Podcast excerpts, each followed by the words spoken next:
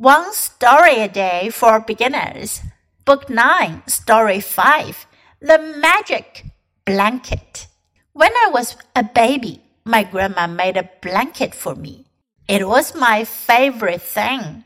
I slept with it every night.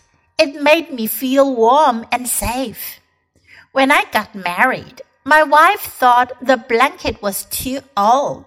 She asked if she could throw it away. No, I said. A special thing like that never gets too old. Just ask my son. Now it's his favorite blanket. 今天故事讲的是 magic blanket。magic 魔法的、有魔力的、神奇的 blanket 毯子。神奇的毯子在这里，我们讲的可不是阿拉伯神话中那个神奇的飞毯哟。 when I was a baby，当我还是个小宝宝，My grandma made a blanket for me。奶奶给我做了个毯子。It was my favorite thing. Favorite，最喜爱的，这是我最喜爱的东西。I slept with it every night。每天晚上我都抱着毯子睡觉。It made me feel warm and safe. Made me feel，让我感觉到 warm 温暖的，safe 安全的。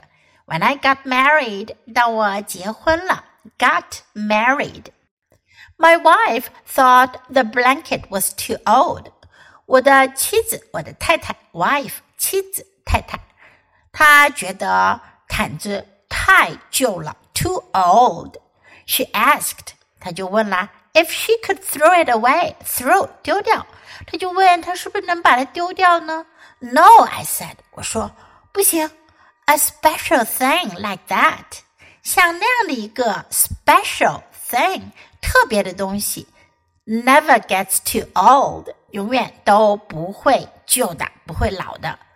Just ask my son，问我儿子就知道了。Now it's his favorite blanket， 现在那成了他最爱的毯子了。now listen to the story once again. The magic blanket. When I was a baby, my grandma made a blanket for me.